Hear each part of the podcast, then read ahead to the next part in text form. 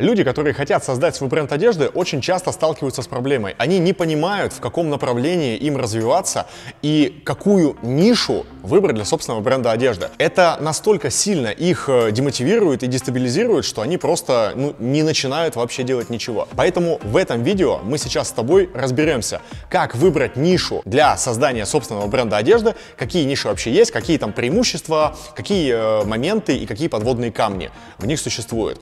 Так что обязательно обязательно досмотри это видео до конца, если ты хочешь получить максимум пользы. Я Гуреев Антон, человек, который шьет, специалист в создании брендов одежды в России. Самая популярная ниша для создания собственного бренда одежды – это женская одежда. По большому счету, она делится на огромное количество категорий.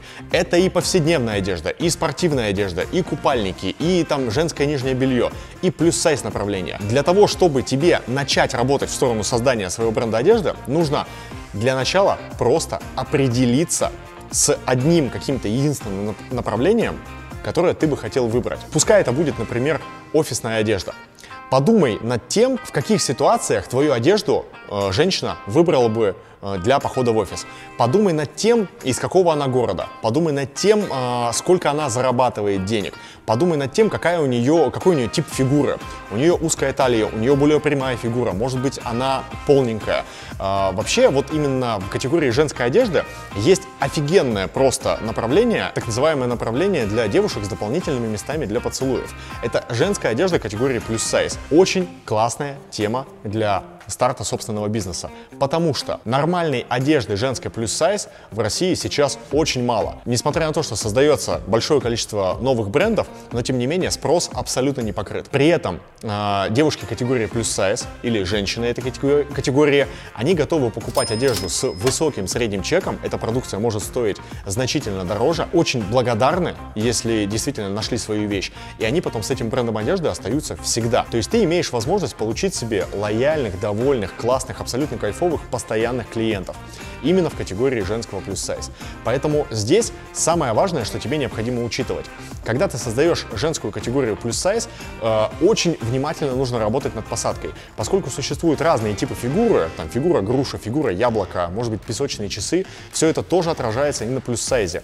Поэтому важно понимать, для какого типа фигуры ты создаешь свою одежду. Прими сразу мысль, что невозможно быть одинаково классным для всех. У тебя будет своя аудитория, и именно для нее ты работаешь, именно для нее ты создаешь.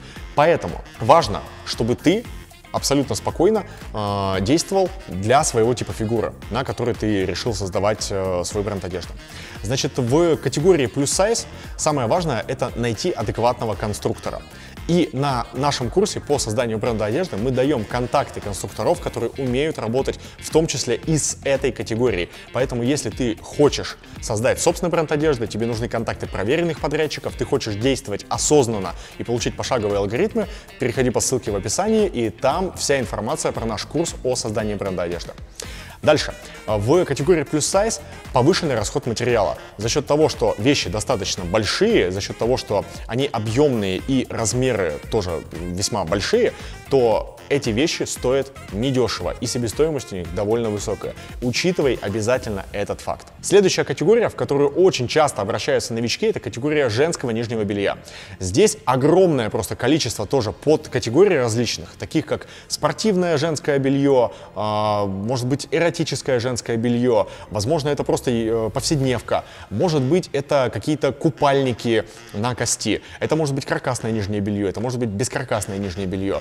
А, Все это достаточно разные направления бизнеса, и для того, чтобы тебе действовать осознанно, для того, чтобы тебе получить классный результат, тебе нужно выбрать, опять же, для старта какое-то одно направление. В категории нижнего белья еще больше нюансов, чем с остальной женской одеждой, потому что мало того, что необходимо учитывать э, тип фигуры, так еще необходимо учитывать то, какие формы у девушек бывают, потому что бывают абсолютно разные формы груди, бывают э, разные ширины спин, и когда ты работаешь с категорией женского нижнего белья, у тебя нету стандартных размеров, S, M и так далее, а у тебя этих размеров огромное количество. На старте у тебя будет минимум 9 размеров. Это прям самый минимум, если ты работаешь с стандартной размерной сеткой.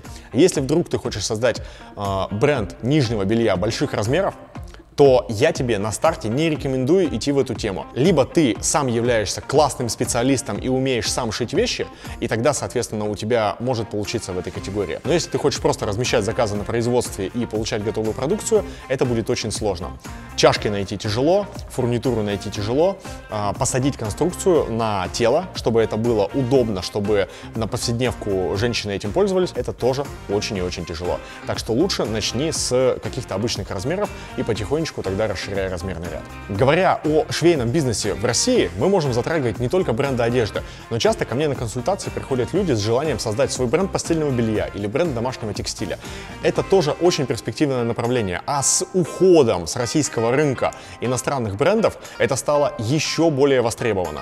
Плюс есть э, нестандартные э, размеры постельного белья, например, кровать 2 на 2, на которую в открытой продаже практически невозможно найти качественное постельное белье. Поэтому здесь самое важное помнить о двух вещах.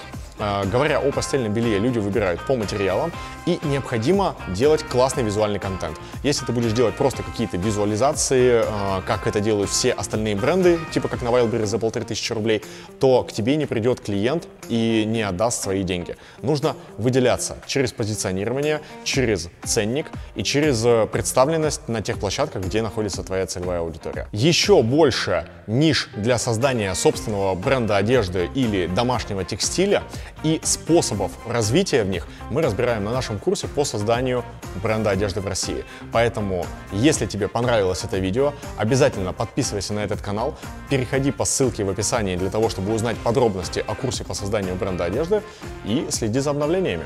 Спасибо!